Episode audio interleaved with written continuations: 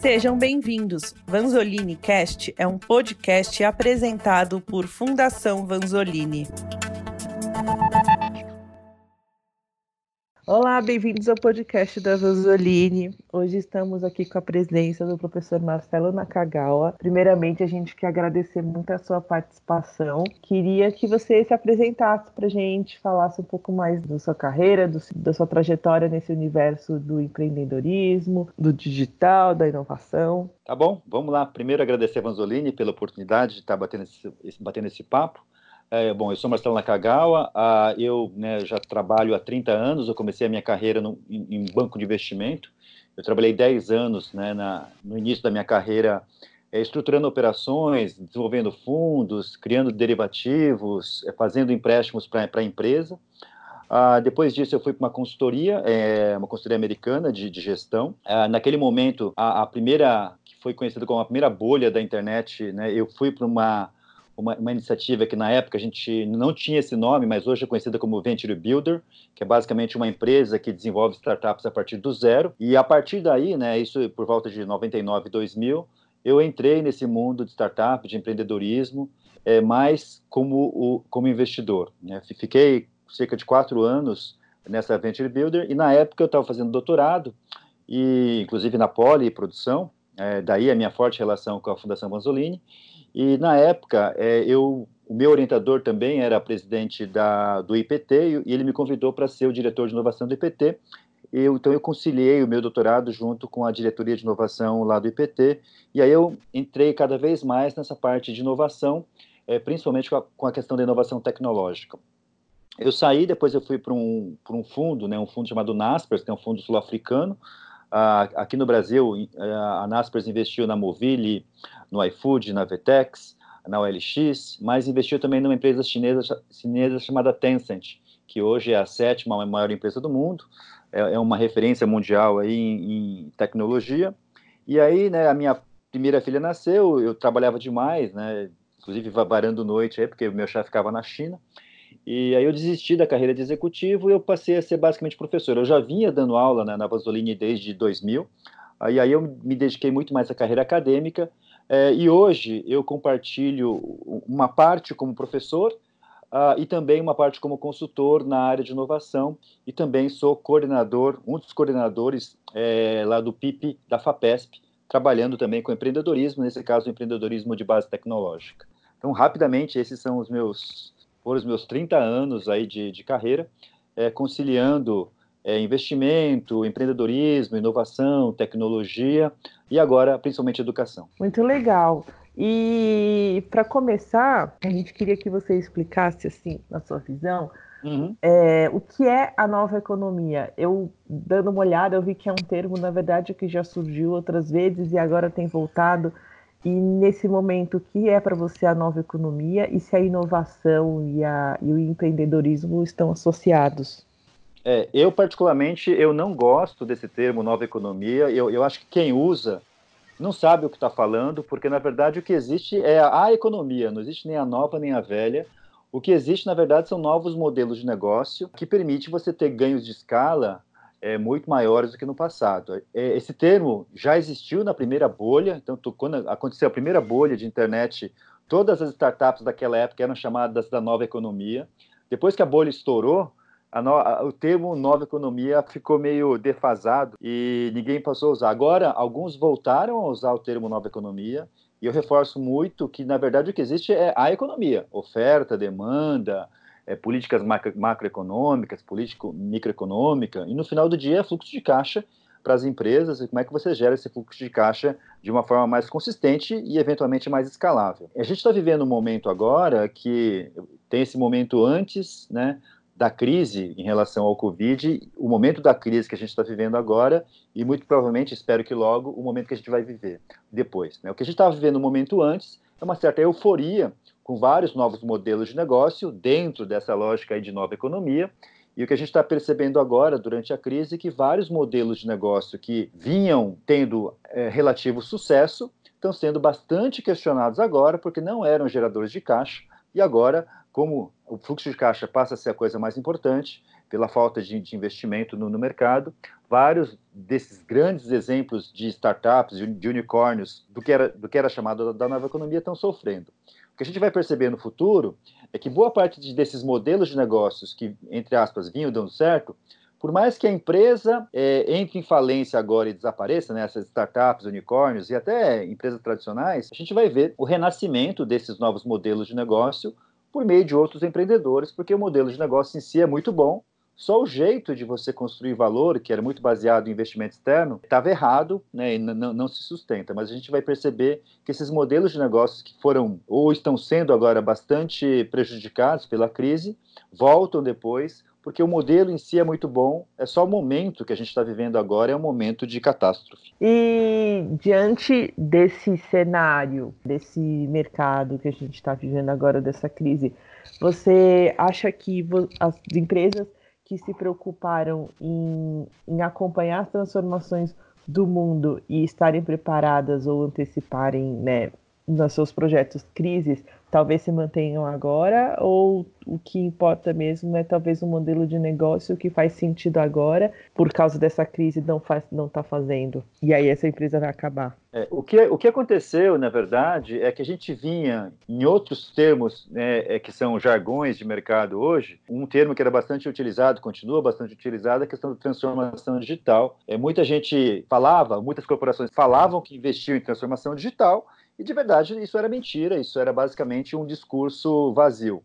Algumas empresas conseguiram fazer isso, é o caso do Magazine Luiza, que a transformação digital não é a transformação em si, mas a agilidade que a tecnologia permite. E a gente está, né, pelo menos está percebendo agora, que exemplos como empresas que conseguiram trabalhar com a transformação digital e de verdade conseguiram mudar o seu modelo de negócio para plataformas tecnológicas têm sido mais ágeis do que aquelas que simplesmente diziam e não fizeram nada. Então a gente vai, vai observar que empresas é, que são mais ágeis no final do dia, e principalmente mais ágeis em função da tecnologia, tendem a ter muito mais flexibilidade e agilidade nesse momento que você precisa tanto desse tipo de característica nas empresas. E falando um pouco assim mais de inovação, uhum. você acha que a inovação ela parte de uma ideia inovadora ou o processo de gestão fazem parte da inovação para ela acontecer, para ela se manter? É, esse é outro termo bastante é, vazio também, né? Eu sempre comparo inovação com vida saudável. Se você perguntar para as pessoas, a maioria das pessoas é, irá dizer que vida saudável é super importante e aí você ver na prática pouca gente tem uma vida saudável de verdade. Inovação é a mesma coisa nas empresas. Se você perguntar para a maioria das empresas, a maioria vai falar: olha, inovação é super relevante, super importante. Você vai ver o que a empresa está fazendo, não está fazendo nada de inovação. E aí a gente entra numa discussão, quando a gente fala de inovação, é que a empresa precisa definir o que é inovação, precisa ter uma, uma estratégia, uma visão de futuro. Né? Toda vez que eu vou trabalhar inovação nas corporações, né, eu sempre falo que tem pelo menos quatro contextos para entender o que é inovação. Primeiro contexto está associado ao contexto a qualquer novidade. Então, qualquer coisa nova que você fizer, você vai chamar aquilo de inovação e, e, não precisa discutir tanto se é ou não é inovação. Né? Existe um segundo contexto, que é o contexto dentro da empresa. A empresa precisa ter a sua definição, precisa ter, ter seus objetivos, indicadores e metas de inovação. Existe um terceiro contexto que está associado à captação de recursos, então a FAPESP, onde eu trabalho, a FINEP, BNDES, é, várias fontes de recurso têm linhas para inovação, só que cada fonte tem a sua própria definição do que, que é inovação. E existe o quarto contexto, que é do, do ponto de vista legal tributário, a gente tem a lei do bem, uh, que incentiva uh, e dá benefícios fiscais para empresas que inovam, só que nesse caso a empresa precisa cumprir uh, aquilo que está escrito na lei, né, como que a lei eh, define o que é inovação. Então, quando a gente trabalha inovação dentro das corporações, inovação é fundamental, mas desde que você consiga ter uma, uma estratégia e principalmente consiga gerenciar a inovação. Então, tem muitas empresas que falam, poucas fazem, mas dessas que fazem, elas claramente têm uma, uma visão de futuro, claramente tem uma estratégia específica para inovação, integra essa estratégia com relação à visão de futuro, define o que é inovação, cria iniciativas e depois, principalmente, consegue mensurar como que a inovação está sendo implementada e quais são os resultados que estão sendo obtidos. E como que você acha que a gente cria um ambiente favorável à inovação dentro das empresas? Aí tem, tem diversas formas, porque depende muito da cultura da organização. Né? Eu, sempre, eu sempre falo que tem aí alguns níveis né, de tipos de empresas que são mais fáceis de trabalhar inovação. Né? Normalmente, a, a, a corporação mais fácil de trabalhar são as empresas familiares brasileiras, porque na verdade o dono está lá, o dono quer que a empresa é, é, continue existindo. Muitas vezes a segunda geração ela já entra com uma, uma vontade de inovar então, nesse caso, a, a própria família tem interesse em inovar. Tem um segundo tipo de empresa, que é um pouco mais difícil, é que são as empresas brasileiras lideradas por executivo. Elas já passaram pelo processo de profissionalização, a família não manda tanto mais na empresa, é, o que você tem é a liderança de executivos, e aí o executivo ele tem que trabalhar a inovação, nem sempre é fácil, porque geralmente está atrelado às metas, e as metas são metas anuais, mas as empresas brasileiras elas precisam criar unidades de inovação aqui no Brasil, porque não, não, não são empresas é, internacionais. Né? Existe um terceiro nível, que são empresas que são subsidiárias de empresas internacionais, e aí a capacidade de inovação muitas vezes depende muito da matriz, e a empresa brasileira ela não tem tanta liberdade. E tem um quarto tipo de, de, empresa que são empresas que são é, o donos, é, né, os, os, os, os, majoritários são fundos de investimento de private equity. E aí o fundo de private equity faz um investimento no horizonte de dois ou três anos, ou quatro anos, e muitas vezes encaixar a inovação nesse tipo de corporação é um pouco mais difícil. E a última, que eu acho que é, é a mais complicada, são as empresas governamentais, porque aí você tem todo um desafio interno com relação, por exemplo, a processo de compras, processo de remuneração variável, que muitas vezes impede as empresas governamentais de serem mais inovadoras. Mas no final do dia, é basicamente o, a alta direção considerar, né, ou pelo menos determinar qual é a visão de futuro e como que a inovação vai fazer com que essa organização atinja essa visão de futuro. Daí é criar né, as, as iniciativas, os mecanismos e principalmente os incentivos para os colaboradores entreguem, né, ou pelo menos vivenciem mais a inovação, sempre tomando cuidado de mensurar se aqueles projetos estão entregando ou estão levando a empresa para esse futuro ou não. E nesse momento de crise, você acha que a inovação pode salvar ou manter ativa algumas empresas que, obviamente, acabam tendo que se reinventar ou tendo que se planejar para não desaparecerem na hora que isso aqui tudo acabar, né? Exato. O problema hoje, né, a inovação ela vai ser sempre fundamental e nesse momento ela é mais vital ainda porque todas as organizações, absolutamente todas, é, estão passando por essa crise. Algumas de um jeito muito bom porque começaram a vender muito mais, outras estão em situação precária porque na verdade as vendas praticamente em alguns casos caíram 75, 80, em casos de empresas menores até 100%. Então, todas essas empresas, ou que estão sendo beneficiadas ou que estão sendo prejudicadas, elas vão precisar de novas formas, novos métodos para lidar com esses novos contextos e novas dinâmicas de mercado. Então, a inovação, ela, ela sempre foi vital, agora ela é emergencial. O problema para as corporações, ou para a maioria das empresas, é, é, eu não sei se vai dar tempo e se a empresa vai ter condições de inovar a ponto de, principalmente aquelas que são mais prejudicadas, a ponto de conseguir sobreviver, né, gerar caixa para conseguir passar dessa crise. É, então, o que a gente está vendo agora no, no, no, mercado, empresas que já vinham sendo, como eu posso dizer assim, em, estado de crise, o momento que a gente está vivendo agora, basicamente, foi um, uma pá de cal para a empresa né, realmente parar de funcionar. É, tem, tem um caso que é um caso bastante simbólico, que é o caso do Circo du Soleil. Circo du Soleil é, é uma referência mundial, né? Todo mundo adora Circo du Soleil, mas Circo du Soleil vinha perdendo muito público e vinha, e vinha tendo muito prejuízo nos últimos anos. Então, Circo du Soleil entrou nessa crise do Covid agora com um, uma dívida por volta de 900 milhões de dólares e basicamente só tinha 20 milhões em caixa. E a empresa ela não tem condições de gerar mais caixa agora, porque todos os shows é, estão parados ao redor do mundo. A empresa demitiu 95% da, das pessoas, né, incluindo todos os artistas, e a empresa ela não tem mais como sair. Ela entrou no checkmate, alta dívida, sem capacidade de gerar receita, e agora não sabe o que se faz, né, a, a não ser esperar aí por um processo falimentar ou de recuperação judicial. Então a gente percebe que inovação sempre foi importante e mesmo para aquelas empresas que foram muito inovadoras como o Circo de Soleil, não conseguiram se reinventar e entrar é, e desenvolver novos modelos de negócio.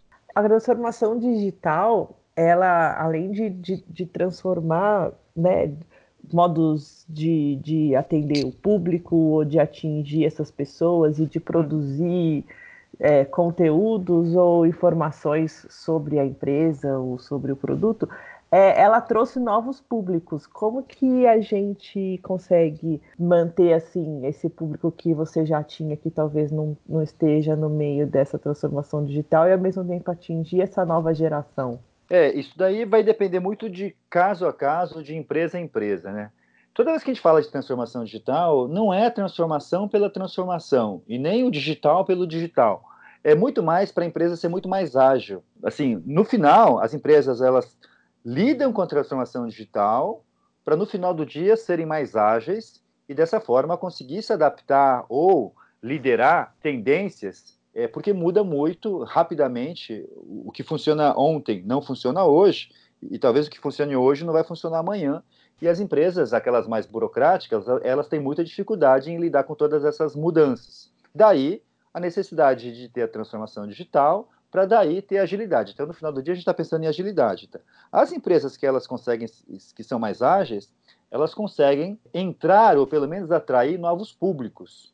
Que, né, de novo, eu, eu vou citar o pessoal do Magalu, que eu sou fã né, do, do, do, trabalho do Fred, do trabalho do Fatala, que é o CTO. O Magalu tinha um determinado público, que eram a, a, as pessoas que iam nas lojas físicas do, do Magazine Luiza, uh, mas quando você vai para o digital, é um outro público totalmente diferente. E aí é um público muito diverso, não só de idade, de cultura, é, geográfica. Então, a, a, por ser mais ágil, a empresa consegue lidar com diferentes públicos, porque aí a plataforma tecnológica consegue se ajustar. Né? Não importa se é um jovem, se for um jovem, você consegue rapidamente fazer uma proposta de valor para o jovem. Se for uma pessoa de mais idade, ou se for uma pessoa mais tradicional, ou se for uma pessoa mais inovadora, a tecnologia, e aí algumas, né, como a parte de Big Data, de Machine Learning, você consegue rapidamente adaptar e criar uma proposta de valor quase que individualizada para cada um. Né? A Amazon faz muito bem isso, mas aqui no Brasil, Magazine Luiza tem liderado esse tipo de transformação digital e principalmente agilidade. Falando do, do Magazine Luiza, até isso é bem real, principalmente com essa eu achei bem assim ousado eles terem criado uma personagem virtual. E essa personagem virtual, ela tem um canal no YouTube, ela dá dicas. Você sabe que é uma coisa virtual, mas ainda assim você interage com ela. E isso é uma forma muito legal de utilizar o digital e de atingir outros públicos, né? Exato. E isso não é de hoje, né? Assim, o Magalu, Sim. se você olhar a história, eles criaram lojas é, sem estoque já há bastante tempo, isso pré a internet, né? Na, na época era, eram computadores ligados aí a DVDs, é, então ele, eles foram bastante pioneiros e estão colhendo os resultados disso agora porque boa parte das vendas, né, aí, infelizmente, obrigatoriamente, tem sido é, é, online e não físicos. E quais dicas você daria assim, para uma empresa se apropriar no melhor possível de um momento de crise e utilizando tanto as ferramentas digitais como novas ideias para se manterem ativas? É, uma coisa que é interessante, é meio chover no molhado, e que todo mundo fala, né, que o ideograma lá em chinês de crise quer dizer oportunidade.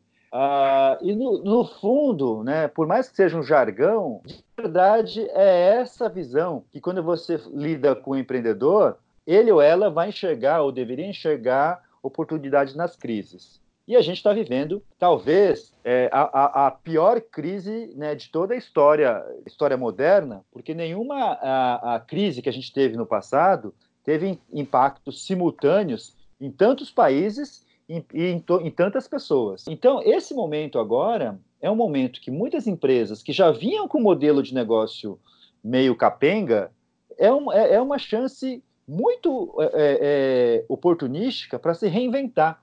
Então você tem aí é, empresas tradicionais que estão testando novos modelos agora, né? empresas que tinham só canais físicos passam a ter canais, canais online.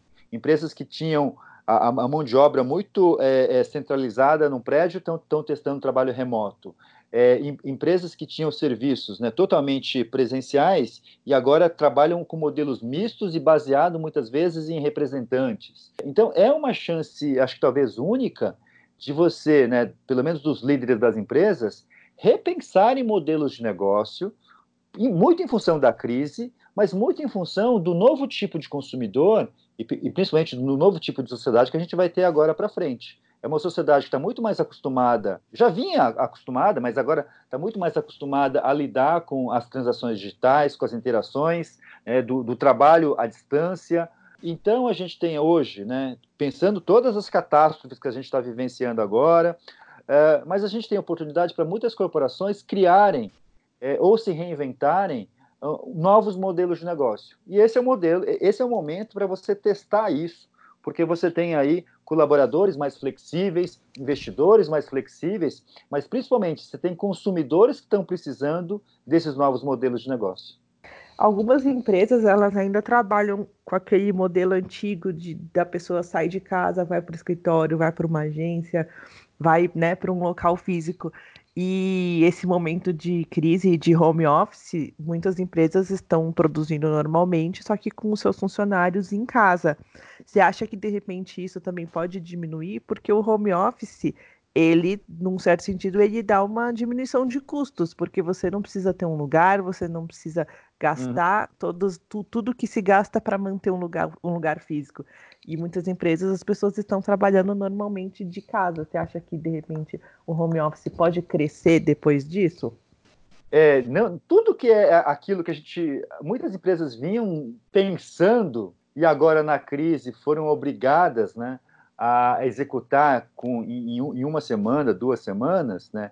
E aí, educação à distância, home office, toda a parte de telemedicina, toda a, a parte de, de, serviços que são feitos à, à, distância.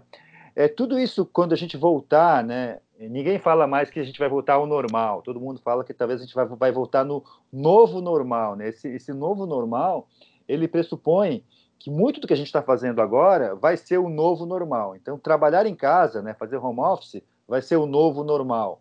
Telemedicina, né, não precisa mais ir ao médico, pelo menos na, na primeira consulta, vai ser o novo normal. Estou é, todo mundo vendo hoje as crianças, né, as minhas duas filhas estão no, no, no outro quarto aqui tendo aula, elas são do, do ensino fundamental. É, era, era, era uma heresia falar de educação à distância para crianças em ensino fundamental.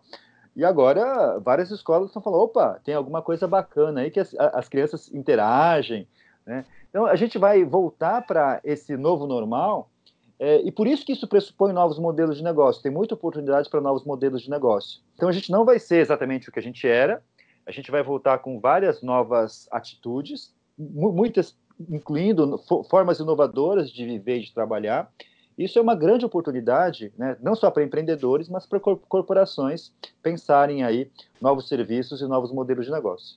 É, eu ia comentar isso agora. Esse cenário, para quem empreende ou para quem né, vê nisso uma oportunidade de empreender, é uma forma muito legal de, de pensar em, novas, em novos negócios.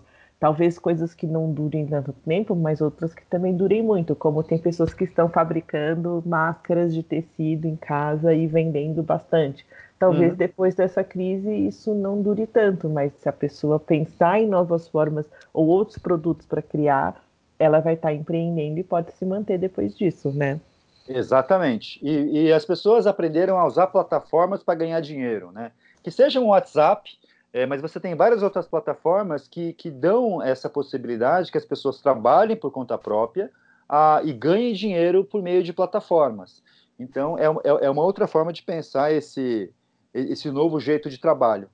Para finalizar esse nosso, nosso bate-papo, queria que você dissesse assim como você enxerga que as coisas devem, devem voltar na economia aqui no nosso país? Como que você acha que que as coisas aos poucos, ao normal, como você disse, não volta porque não será mais ao normal, né? Uhum. Mas qual é a sua visão de como as coisas vão aos poucos retornarem?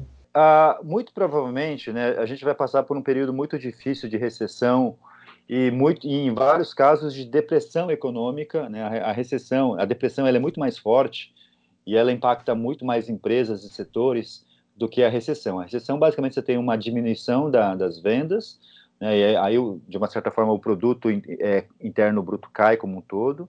A depressão, você tem uma quedas muito bruscas e muitas vezes empresas, os setores inteiros é, são bastante prejudicados.